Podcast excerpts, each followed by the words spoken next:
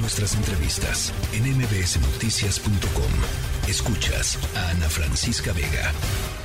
Ya les decía, la UNAM decidió rescindir el contrato de la profesora Marta Rodríguez Ortiz, la asesora de tesis de licenciatura de la ministra Yasmín Esquivel, por haber incurrido, así lo dice la UNAM, en causas graves de responsabilidad, así como en faltas de probidad y honradez en el desempeño de sus labores como académica y directora de tesis profesionales. Hoy, el Universal traía en eh, su primera plana una declaración de la, de la profesora Marta Rodríguez diciendo que, eh, digamos, exculpando a la ministra Yasmín Esquivel, diciendo que ella había, eh, em, le había dado la tesis de Yasmín Esquivel eh, tanto a la persona a la que se supone que le, le, plagió como a más personas, seguramente, dice la, la, profesora, pero solamente como referencia. En fin, la UNAM toma la decisión de rescindirle el contrato y la pregunta es, pues, ¿qué sigue después de esto? Y, por supuesto, ¿qué, qué pasa con la con la, el propio caso de la ministra Yasmín Esquivel. Tito Garzonofre, investigador del Instituto de Investigaciones Jurídicas de la UNAM. Como siempre, muchísimas gracias por platicar con nosotros, Tito.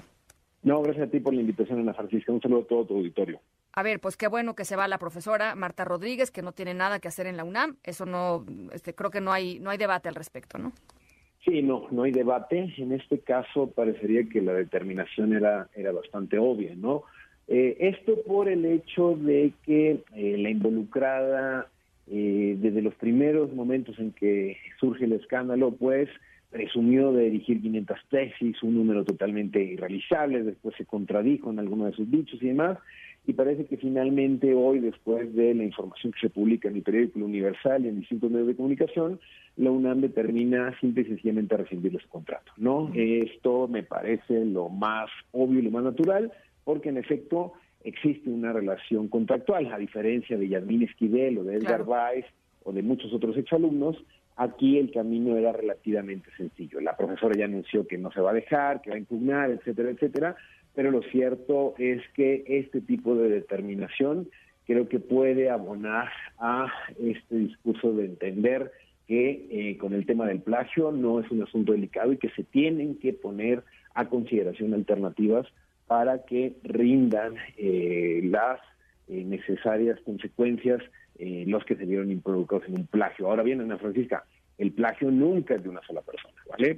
En ese sentido, parecería que lo que sigue, pues estamos al pendiente de qué es lo que más va a determinar la Universidad Nacional respecto a la nulidad o a la invalidación del el título de las personas involucradas en los plagios que involucran tanto a la profesora que el día de hoy termina su contrato con UNAM, como a los involucrados, a los plagiados y a los plagiadores.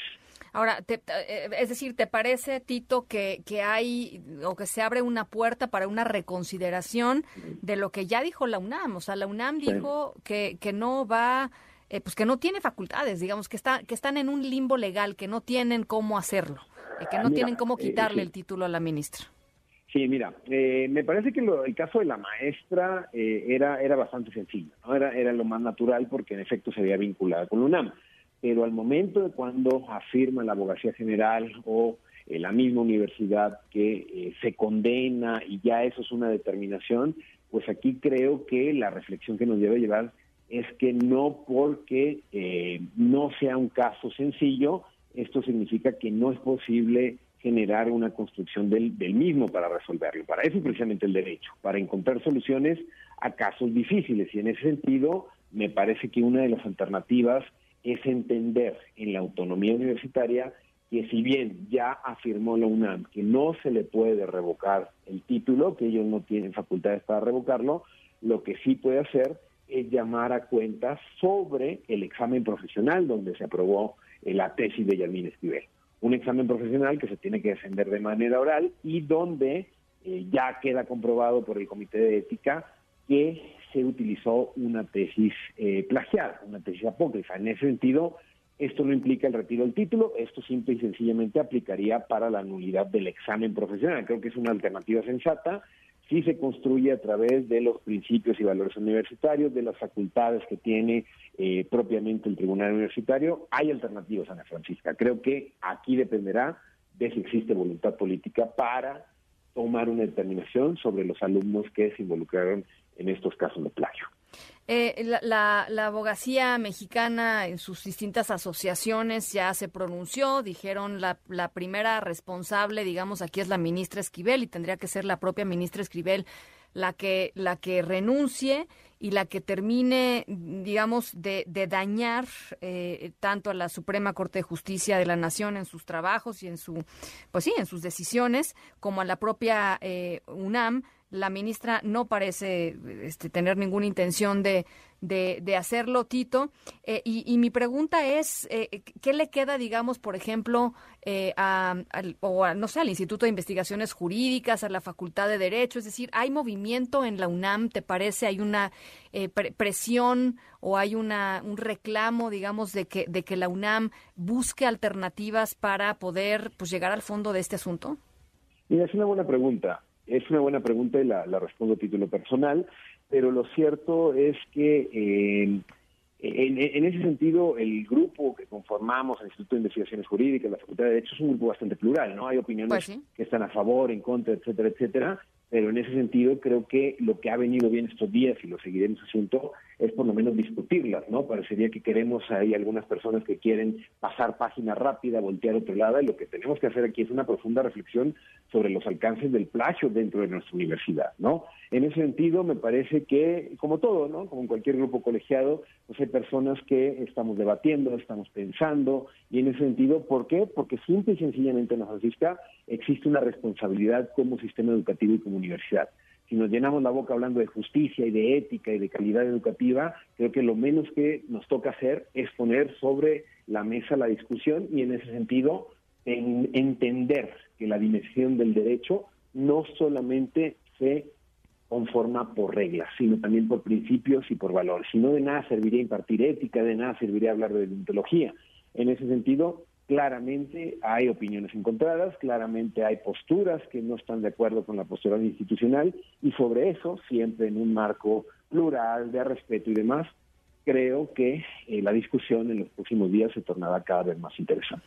Porque finalmente, Tito, eh, digamos, estando las cosas como están, eh, ¿qué frena hoy a una chica o a un chico de correr a la biblioteca central, sacar una tesis de licenciatura, copiarla, ponerle su nombre, presentarla y presentar el examen sin que nadie se dé cuenta porque no, no se va a comprobar, o sea, no hay forma de quitarle el título. ¿Me, explico? Este, es, es gravísimo. Eh, sí, no, no, es, es, es gravísimo en la sociedad y estamos hablando de un caso de 1986. Al día de hoy, con inteligencias artificiales, con la posibilidad de traducir de otros idiomas, las posibilidades para plagiar, hay que decirlo, se han se han duplicado, ¿no? Y en ese sentido parecería que las herramientas para detectar estos plagios pues no terminan de todo de ser tan convincentes. En ese sentido creo que, de nueva cuenta, la reflexión debería ser al interior de nuestra máxima casa de estudios y entender que mientras no se genere mejor normatividad y mejores procesos para entender que la calidad de una investigación radica en su originalidad, en los distintos procesos que pasan por los comités y por el sínodo, pues en definitiva cualquiera va a poder hacer trampa y siempre y cuando no se le descubra, pues esta persona se va a poder ostentar como un profesional. En ese sentido, creo que que ojalá que el caso de un caso tan escandaloso y tan notorio como el de la ministra de la Suprema Corte, Yasmín Esquivel, pueda servir para dinamitar una discusión al interior de la universidad y de todos esos profesionistas que hoy están durmiendo tranquilos porque hicieron trampa o plagiaron, hay que decirlo también en la Francisca, no es un caso excepcional, ¿vale? Por el solo hecho de la tesis de Yalmín Esquivel ya se descubrieron que existen otras cuatro con el mismo nombre, lo, lo reportó el periódico El País hace algunos días. Entonces, que este caso que se presenta como emblemático pueda servir para prevenir casos en el futuro y entender que los tiempos han cambiado y que necesariamente necesitamos mejores filtros y mejores procesos al momento de presentar una tesis de licenciatura. Bueno, pues porque ya ahí está, se comprobó el plagio, se despidió a la maestra, eh, eh, pues no, la otra parte, no, el final de la de, la de la historia, pues es qué hacemos con la persona que plagió, ¿no? Este y esa y esa respuesta, pues sigue sin sin responderla, me parece satisfactoriamente la, la universidad. Exacto, que, que, no se nos olvide eso, y no hay que soltarlo. El plagio que dijo el Comité de Ética, que es el único que hasta el día de hoy evaluó las tesis, las pruebas, llamó la atención al respecto, está comprobado que el plagio es de la ministra Yasmín Esquivel. Que no se le pueda sancionar, que estemos pensando en alternativas, que se llame la atención sobre otras maneras para poder nulificar la trampa que hizo, es un pendiente. Pero por el momento, la ministra plagió su tesis de licenciatura. Un abrazo, Tito. Gracias por la invitación, querida. Aquí estamos a la hora. Igualmente, gracias. La tercera de MBS Noticias.